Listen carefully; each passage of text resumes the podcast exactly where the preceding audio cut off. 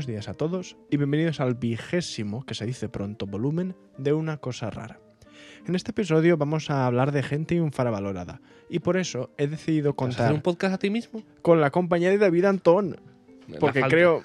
Eh, te estaba yo intentando halagar Sí, y no me has dejado. se ha ensuciado.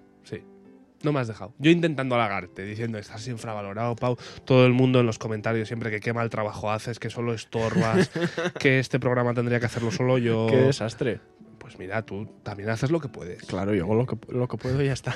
Eh, y eso, y yo en cambio iba a decir que, que yo creo que nuestro público no te valora lo suficiente. Yo Uy. creo que Encima No sé. que intento yo. A, a mí esto no me gusta, ¿eh? el que el halago El mío, doble, el doble halago a mí no ya, me. demasiado family friendly es Sí, este, sí, este sí, podcast. ¿no? Y solo acabamos de empezar.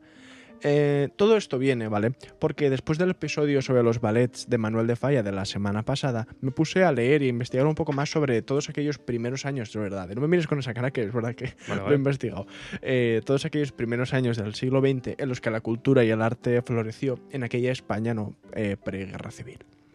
Entonces descubrí la historia de una compositora, de la que yo no había hablar, ah, perdón, de la que yo no había oído hablar en la vida, eh, pero cuya biografía resultó ser mucho más interesante de lo que parecía a primera vista. Por eso, en este programa de la Una Cosa Rara, vamos a contar la historia de Rosa García Ascot.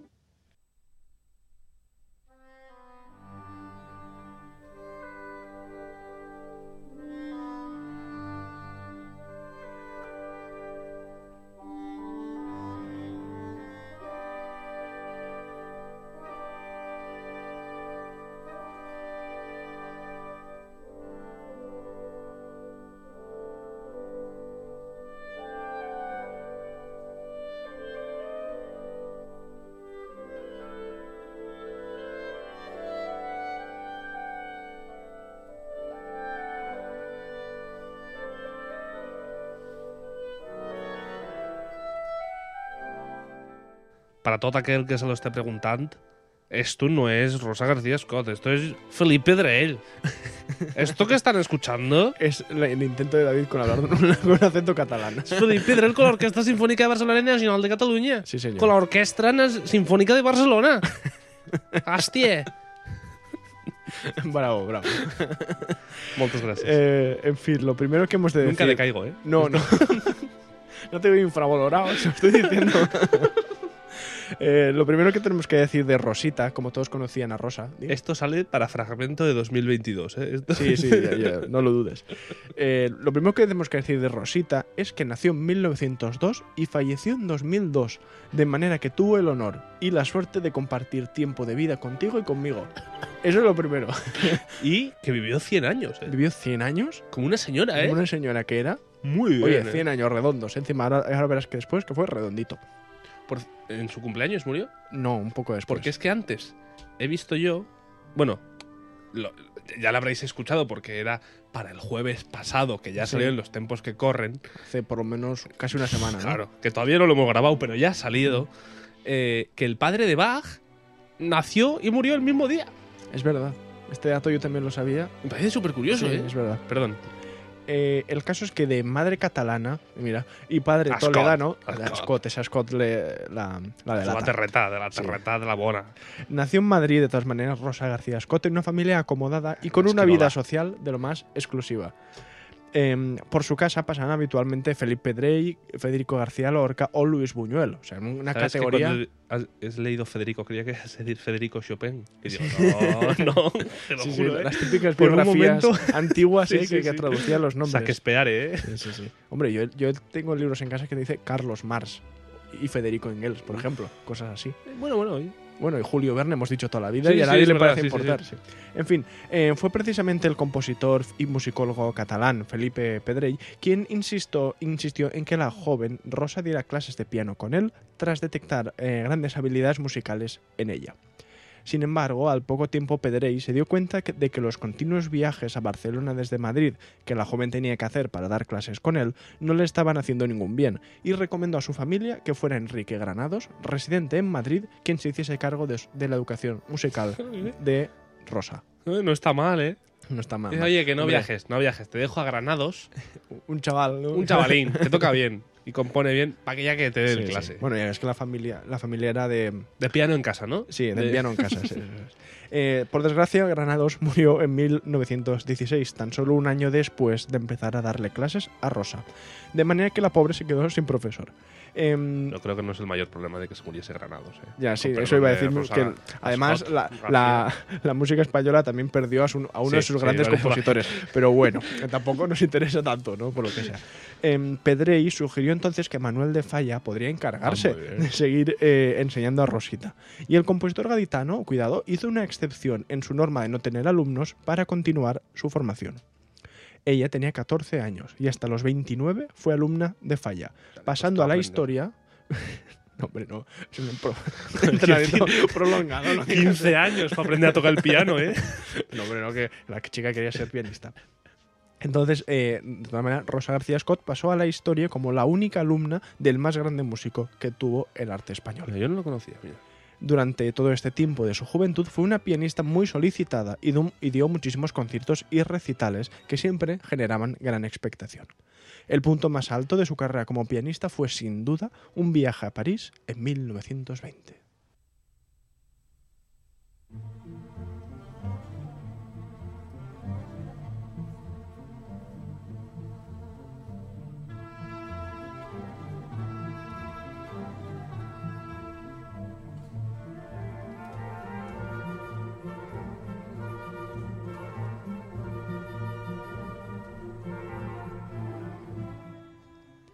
Rosa García Scott acompañó a Manuel de Falla a París en 1920 para encargarse de interpretar junto al maestro el estreno de la versión para cuatro manos de Noches en los Jardines de España, una de las obras insignia de Falla y obra que escuchamos en Esto estos momentos. justo ahora mismo, que es lo que estamos escuchando. Tras aquel concierto se habla de un enorme interés de Maurice Ravel en que Rosa García se quedara en París para supervisar de primera mano su progresión y tratar de convertirla en una mejor intérprete de lo que ya era. Recordemos que Rosita tenía 19 años en este momento.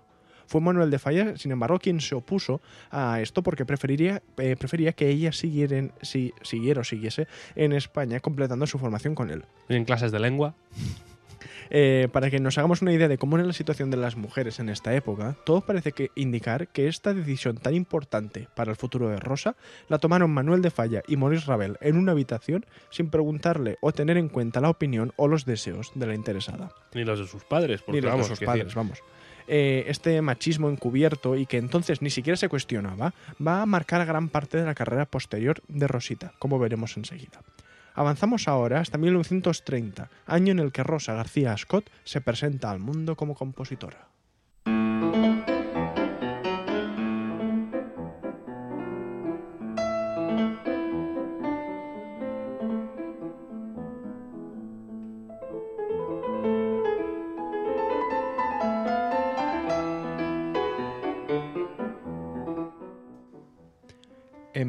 1930 se presenta en la Residencia de Estudiantes de Madrid el Grupo de los Ocho.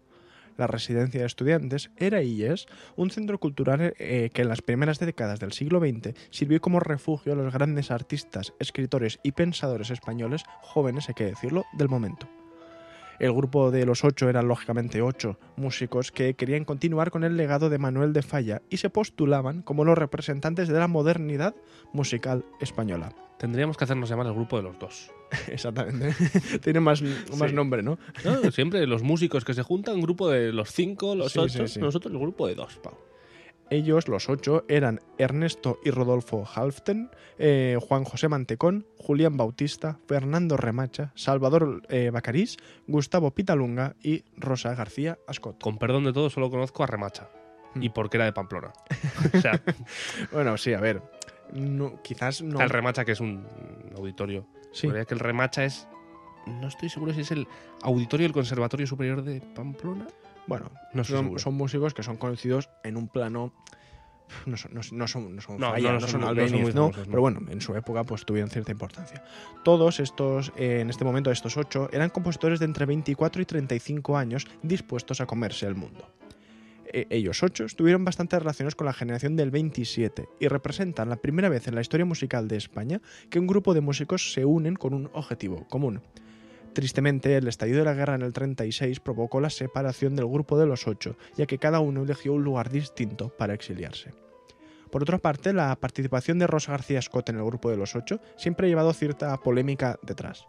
Muchos han insinuado que la inclusión de Rosa en el grupo estaba motivada únicamente por, su, por el hecho de la modernidad que representaba tener una mujer en el grupo y por asemejarse al grupo de músicos franceses Les Six, clara inspiración del grupo de los ocho y del que formaba parte la compositora Germaine Taillefer, que creo que lo he bien.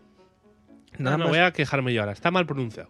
Lo siento mucho, yo Ah. me, me disculpo. ¿A que Eh, mal. De todas maneras, nada más lejos de la realidad, porque Rosa García Scott fue una de las partes más activas del grupo, interpretando obras de todos los demás, además de, las su- de componer y tocar las suyas.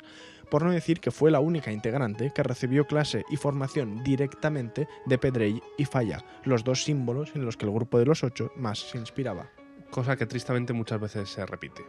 ¿Qué quieres decir? Que se eh, infravalore, nunca mejor dicho, eh, a una mujer Y tanto. y sea la más preparada de todos los que hay alrededor. Sí, sí, en este caso es literalmente así. O sea, la única que en realidad Sí. tenía, tenía. Que podía hacer algo con falla de, de nivel de, de seguir su legado. Sí, sí, porque ella misma era Sí, la sí. única alumna que, que Sí, había tenido jamás. Era, ha sido, sin embargo, la que más se ha dicho, oye, ¿y esta de verdad tenía que estar aquí o era solo por esto? O sea, para que nos hagamos una idea de, de- en fin, de este tipo de cosas, ¿no?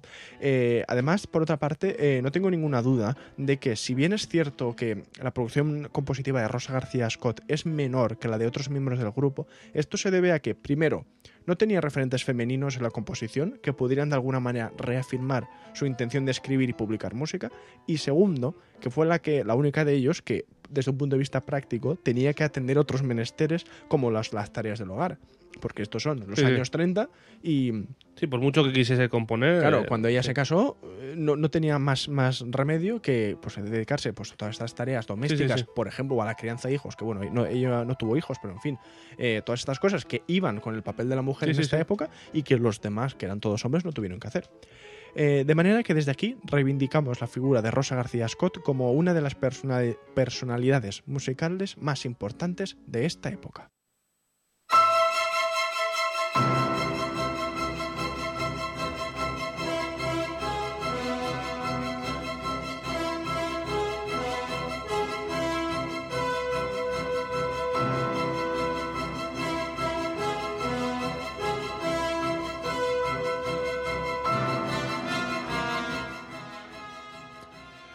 En 1933, Rosa se casó con el musicólogo gallego Jesús Baldo y en el 35 se marcharon a Cambridge para que él pudiese ser profesor de español. ¿A dónde?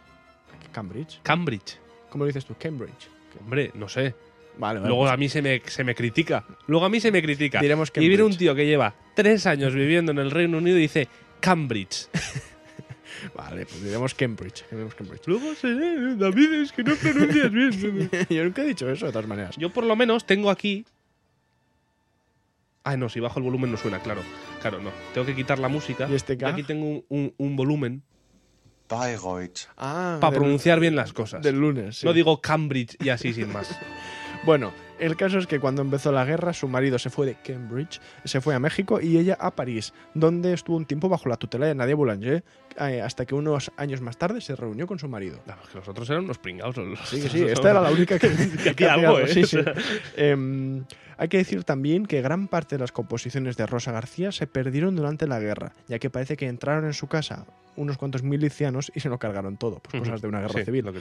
Em, de forma que hoy en día apenas se conocen unas pocas obras escritas por esta compositora, aunque recientemente hay varias investigaciones abiertas que tratan de recuperar la obra perdida de Rosita.